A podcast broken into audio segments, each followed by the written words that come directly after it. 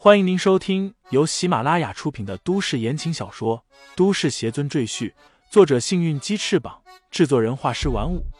感兴趣的朋友，请看主页，点亮我的关注，点亮你的夜空。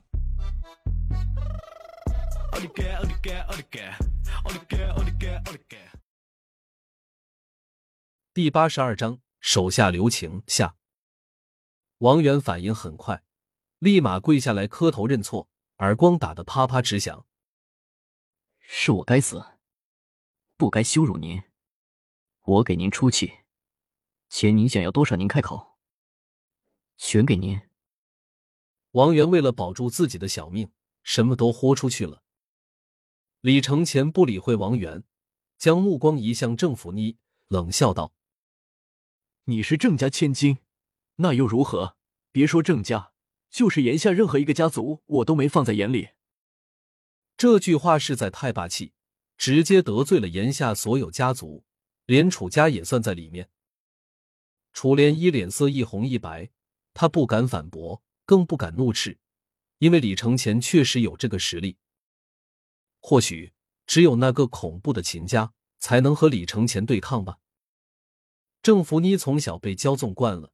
死到临头，仍一脸傲娇的说道：“你会这些歪门邪道也没用，我家族可以找来很多杀手，甚至是雇佣兵，你杀得了那么多人吗？”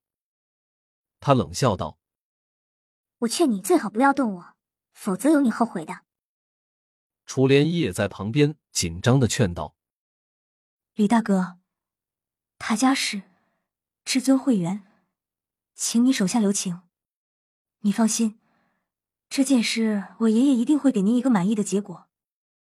普通人的生死也许还可以随便花一些钱掩饰过去，但至尊会员的身份太特殊了，每一个都是大佬级别，一个动作、一句话都会产生深远影响。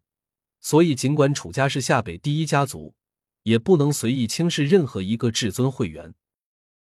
楚莲衣真的担心李承前一时控制不住自己的情绪。杀掉郑福妮，那后果可就严重了。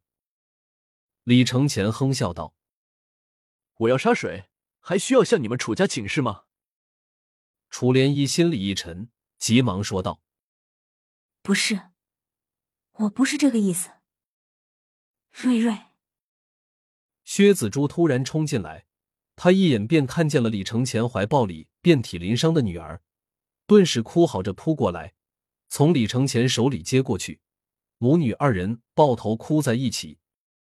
楚莲一见此情景，忽然心里一动，他急忙说道：“李大哥，我可以想办法安排解决苏瑞母女以后的生活，所以，请你看在我和楚家上下的面子上，不要杀郑福妮。”郑福妮却一脸不信，他才不信李承前敢杀他。除非他下半辈子想活在被人追杀的恐惧之中。李承前沉吟片刻，手一指，悬在郑福妮眼前的飞剑忽然飞走。楚莲衣松了一口气。郑福妮脸色不屑的微笑却更浓了。他果然不敢动我。但下一刻，那飞剑竟然直接将郑福妮那些狐朋狗友全部杀死，只留下周潘安被吓得瘫倒在地上。裤裆湿了一大片。郑福妮看着自己朋友的尸体，吓得浑身直抖。这次他终于感觉到死神距离自己已经非常近了。他看见那把血淋淋的飞剑突然又飞到了自己的眼前，这次他害怕了。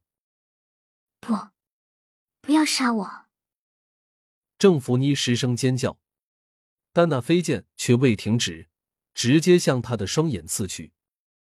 楚莲衣失声叫道：“李大哥，不要！”唰，飞剑在郑福妮那双漂亮的大眼睛上划过去，顿时弄瞎了她的眼睛，痛的郑福妮惨叫一声，捂着自己鲜血直流的眼睛昏死过去。你放心，我没有杀他，但我弄瞎了他的眼睛，让他记住这个教训，不要目中无人。”李承前冷冷说道。楚莲一叹口气，他知道这已经李承前最大的宽恕了，否则以郑福妮那嚣张的样子，都死了七八次了。李承前走到苏瑞面前，苏瑞的身体经过李承前刚才的修复，已经恢复的差不多。虽然脸上的淤青和伤痕还未褪去，但他已经可以自由行动了。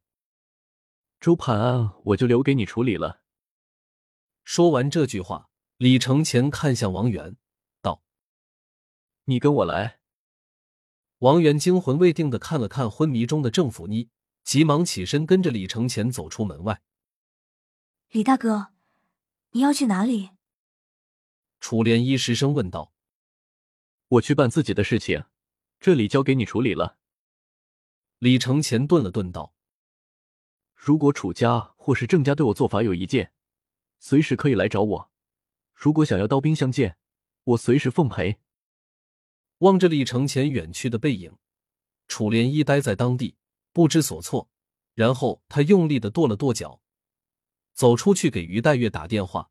处理这种事，于黛月比他更有经验。周潘安见李承前已经走了，他也颤颤巍巍的站起来，向门口走去。周潘安，你等等！苏瑞突然说道。周潘安身子顿时一僵，转头看向苏瑞，结结巴巴的问道：“干，干什么？”苏瑞从母亲的怀抱里出来，面色平静的来到周潘安面前，说道：“谢谢你让我看清了自己。”不，不客气。周潘安嘴角抽了抽，不自然的扯出一个微笑。我可以走了吧？周潘安知道苏瑞和刚才那个杀人不眨眼的李承前关系匪浅，所以不敢得罪，说话都小心翼翼。可以，不过走之前，我想为我这几年的付出要个说法。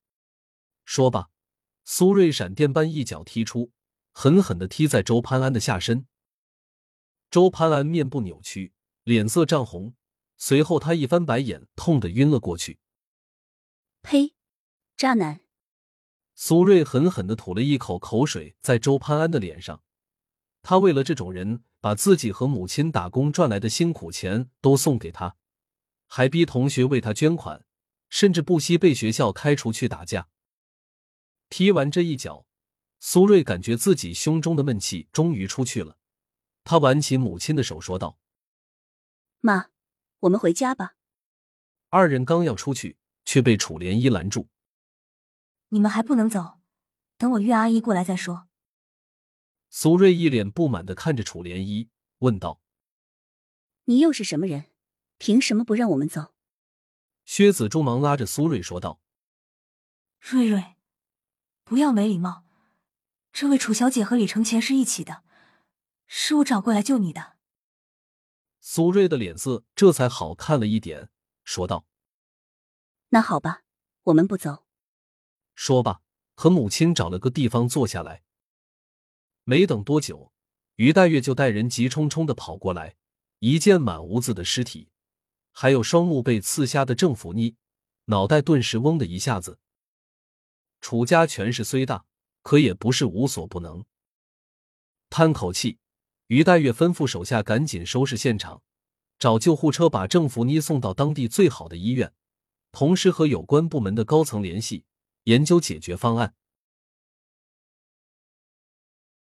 听众朋友们，本集已播讲完毕，欢迎订阅专辑，投喂月票支持我。你的微醺夜晚，有我的下集陪伴。